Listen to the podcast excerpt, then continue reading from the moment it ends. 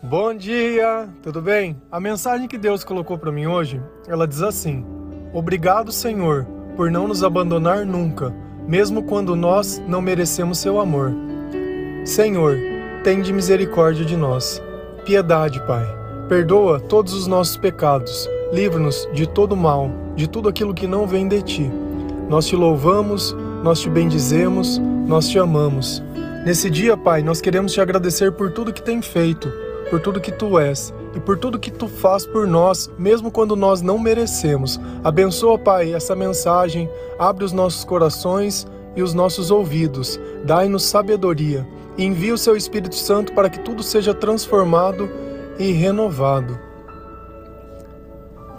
Quantas vezes você já agradeceu a Deus pelo simples fato dele te amar, pelo simples fato dele não ter desistido de você?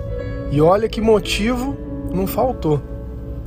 Quantas vezes nós não sabemos o que é o certo, mas preferimos simplesmente fazer o errado, porque aparentemente é mais gostoso. Só que a questão toda é que nem aquela noite que você passa bebendo e o outro dia. E a dor de cabeça, e a ressaca. O outro dia praticamente você perdeu.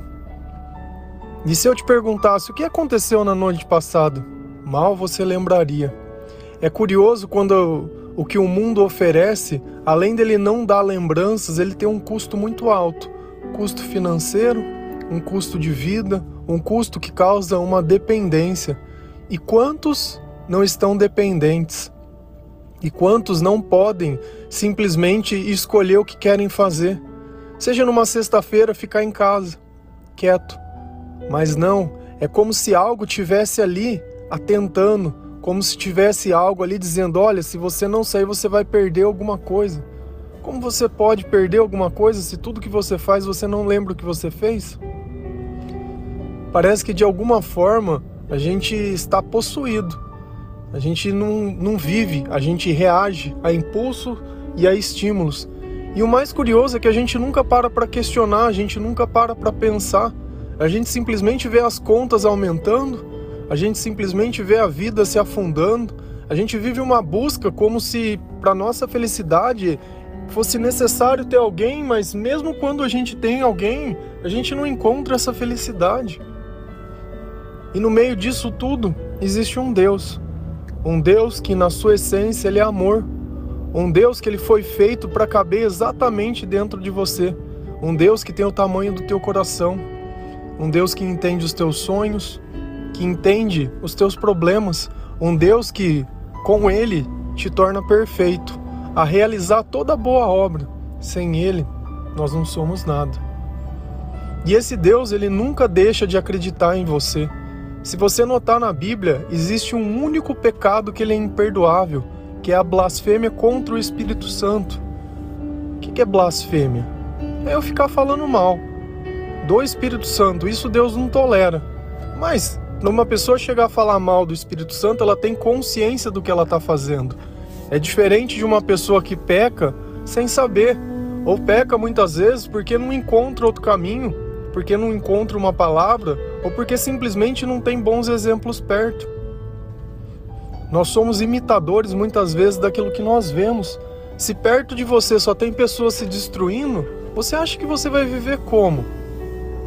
Se perto de você tem pessoas que fumam, pessoas que bebem, pessoas que muitas vezes usam droga, pessoas que mentem, pessoas que não levam nada a sério, sabe? E acham normal. Ainda elas se reúnem, se combinam, trocam experiências e tudo. Para que lado você acha que você vai evoluir?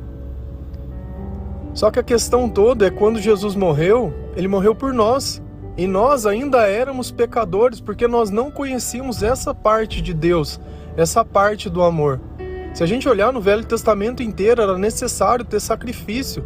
Tinha toda uma doutrina, tinha todo um monte de rituais para que aquilo fosse possível. E com a vinda de Jesus, tudo isso foi abolido. Trocou o sacerdote, trocou a forma de se fazer.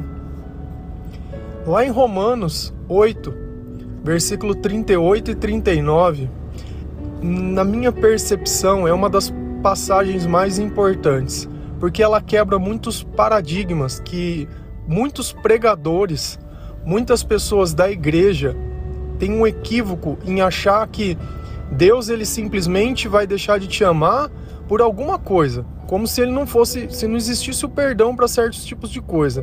Talvez a tua vida hoje ela esteja em pecado.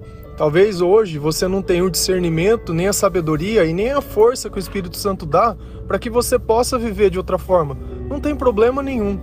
Não tem problema nenhum. Jesus não veio aqui para te condenar, nem para mostrar o seu pecado, nem para falar, olha, vai se limpa quando você voltar, você vem me adorar. Não. Ele não faz esse tipo de coisa. Quanto a isso, você fica tranquilo. E eu vou ler na Bíblia isso para você que eu tô que eu tô falando. A passagem ela diz assim: Pois estou convencido que nem mesmo a morte, nem a vida, nem os anjos, nem os demônios, nem o presente, nem o futuro, nem qualquer poderes, nem altura, nem profundidade, nem qualquer outra coisa da criação será capaz de nos separar do amor de Deus que está em Cristo Jesus, nosso Senhor. Nada pode nos separar do amor de Deus. Nada, nada, nada. Tá bem claro, nada, nada pode nos separar. Então você escreve isso dentro do teu coração quando alguém dizer que você não é digno. Deus ele não tolera o pecado. E o que é pecado? É tudo aquilo que destrói a nossa vida, é tudo aquilo que impede a continuidade da obra de Deus. Isso é pecado. Mas tudo bem, todos nós chegamos pecadores, todos nós somos pecadores, todos nós erramos. Erra mais aquele que, se, que acha que é santo. Esse a consciência está morta. Está morta porque parece que ele esqueceu tudo aquilo que Deus diz para pregar o que ele acha. Porque na verdade, qual é o problema quando a gente lê essa passagem?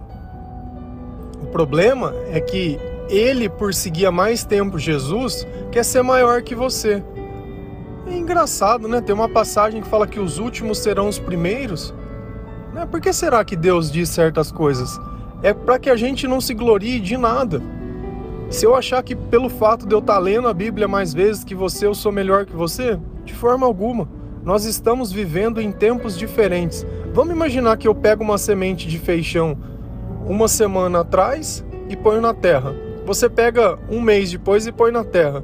Qual é a diferença? O tempo. É a mesma semente. Elas vão nascer em tempos diferentes, mas vai nascer a mesma coisa. Deus ele nos olha enquanto semente. O tempo é nosso. O tempo é nosso. Não adianta a gente olhar e achar que o tempo mudou a natureza daquilo que ela é. Ela sempre foi e sempre será uma, uma semente de feijão. Então não adianta a gente querer ficar de forma quantitativa, estão há mais tempo na caminhada. Cara, as pessoas que eu conheci com mais tempo de caminhada, para mim são as piores pessoas, porque elas esqueceram o fundamento, elas se acostumaram tanto com Deus que perderam o respeito. Nota para você ver, eu sempre posto diversas músicas, gosto de ouvir diversos cantores, sejam pessoas mais novas, sejam pessoas mais velhas, mas infelizmente as músicas de hoje elas estão muito humanizadas. Não tem mais aquele respeito por Deus. É como se Deus fosse simplesmente um, um sentimento. Ah, é uma coisinha boa que eu sinto quando eu oro. Cara, nós estamos falando de salvação, de eternidade, de uma mudança de vida, de melhor comportamento, de louvor, de adoração. Cara, são coisas que a gente faz no dia a dia. Que simplesmente talvez eu ficar lá Oi, Jesus não vai dar certo. Sabe, a gente precisa começar por algum lugar, começar, mas não é o suficiente. Não adianta a gente achar que com essa espiritualidade rasa a gente vai conseguir ter uma mudança de vida plena. E não é à toa que as pessoas que cantam as músicas não mudam a própria vida. Não aprenderam o fundamento que nós temos aprendido aqui, que a maior relação que nós devemos ter primeiramente é com Deus. E que se a outra pessoa também não tiver essa relação com Deus, a nossa relação não vai dar certo enquanto pessoas. Não adianta a gente ficar olhando isso e achando. Cara, Adão e Eva estavam na presença de Deus. Deus pediu uma única coisa: olha, não faça isso. Não deu certo. E é curioso que eu comecei a ler a Bíblia de novo hoje. E sempre que a gente lê, a gente acha alguma coisa. Naquele mesmo jardim que tinha a árvore do fruto do bem e do mal, que era o fruto que eles comeram tinha uma outra árvore, que é a árvore da vida. Essa árvore da vida, ela é citada lá no Apocalipse 22, que é o último, vers... último capítulo da Bíblia também. E lá, quando tem Nova Jerusalém, as pessoas que vão viver a eternidade com Deus vão comer desse fruto. E olha que curioso, no mesmo jardim que tinha a árvore do bem e do mal, que Adão e Eva, tava essa árvore lá dentro, do fruto da eternidade. Só que Deus ele não disse para que eles que eles não poderiam comer desse fruto da eternidade. Ele só disse que eles não poderiam comer do fruto do bem e do mal. Percebe que as duas árvores estavam lá dentro. E até na hora de escolher, eles escolheram o errado. Pensa, o que vai garantir a eternidade é a mesma coisa. Quando eles foram expulsos do jardim do Éden, foram para que eles não pudessem comer dessa árvore e voltar a ser imortais. E se você notar lá na passagem, tá em Gênesis, se eu não me engano, 3, finalzinho do versículo, Deus ele coloca querubins e ele coloca pessoas para vigiar essa árvore, porque essa árvore é o que vai garantir para nós essa imortalidade. Olha que coisa curiosa. Eu nunca tinha me atentado a isso, eu nunca vi ninguém pregando isso, também não teria nem como, porque eu não escuto pregação de outras pessoas, mas isso me anima muito em perceber que quantas vezes na nossa vida as duas escolhas estão lado a lado e a gente sempre escolhe para o lado errado. Só que diferente de nós, Deus sempre escolhe por nós. Deus ele sempre está conosco, mesmo quando nós estamos de, dando as costas para Ele. Lá em, em Efésios 2, versículo 3 e 5, a palavra de Deus diz assim: Anteriormente, todos nós também vivíamos entre eles, satisfazendo as vontades da nossa carne, seguindo seus desejos e pensamentos. Como os outros, éramos por natureza merecedores da ira.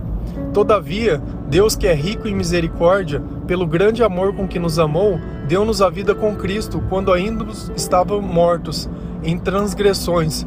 Pela graças, vocês são salvos percebe que na passagem inteira Deus ele deveria estar irado com a gente porque nós não tínhamos o comportamento certo, o pensamento certo e não vivíamos da forma certa.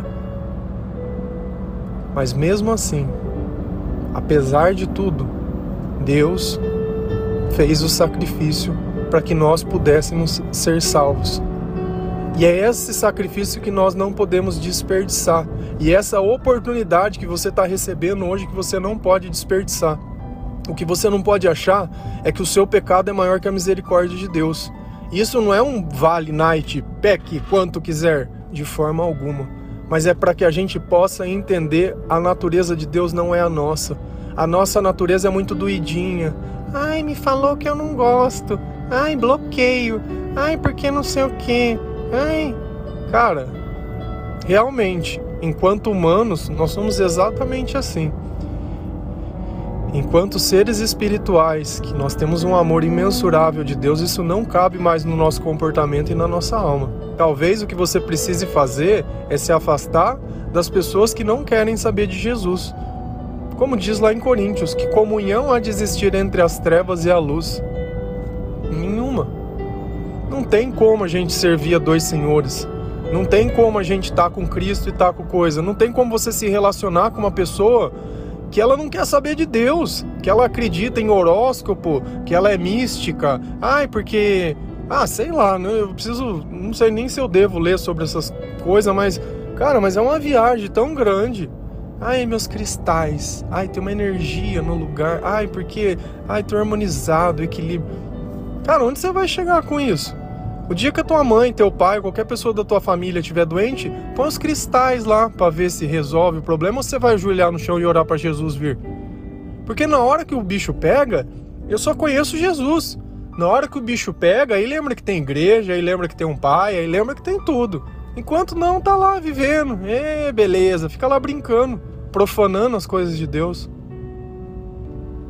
Lembra sempre disso, de verdade você está recebendo uma oportunidade. Eu estava ontem conversando com meu amigo e ele me disse: Olha, eu ouvi num áudio que você tinha dito que em três meses, se eu continuasse ouvindo a mensagem todos os dias, lendo a Bíblia e buscando a Deus, minha vida ia mudar. E eu tô há três meses daquele dia e realmente a minha vida mudou. tanto que eu não consigo mais nem reconhecer aquela pessoa. 90 dias. E quantas vezes o tempo não tem passado e você não tem nem notado? E depois de 90 dias você continua o mesmo. Deus, todos os dias, Ele está te dando uma oportunidade de você entender o amor dele, de você entender que a misericórdia dele pode te levar até os céus, que ele pode mudar a tua vida, mas para isso ele depende do teu sim. Tava pensando uma coisa. Você imagina se Noé tivesse recebido o propósito de construir a arca e ele simplesmente falasse: "Ah, não quero, não acredito nisso". não teria mais ninguém hoje. Não teria mais ninguém. É pelo sim de algumas pessoas, é por acreditar na mensagem, é por ter a esperança que hoje nós conseguimos realmente viver essa plenitude de tudo aquilo que Deus diz. É pela loucura de alguns, é pelo amor de alguns. É quando uma pessoa faz algo sem interesse que você percebe o quanto Deus está agindo no coração e na vida dessa pessoa. Porque enquanto eu tenho uma razão para fazer as coisas, a própria razão se justifica. Mas quando eu não tenho razão para fazer o que eu faço, é o próprio Deus agindo em mim. Então que nós vivamos pelo amor que Deus nos dá, não pela razão, mas pelo Espírito. Para a gente não faz problema ficar com o prejuízo das coisas, de forma alguma, se no final a gente puder ter a garantia, ou não, que a gente possa pelo menos tentar comer o fruto da árvore da vida. E para que a gente possa viver essa eternidade ao lado do Senhor e ao lado de todos aqueles que morreram na esperança de nos reencontrarmos novamente. O céu é apenas para aqueles que amam. O inferno é para quem não está nem aí. Amém? Bom dia.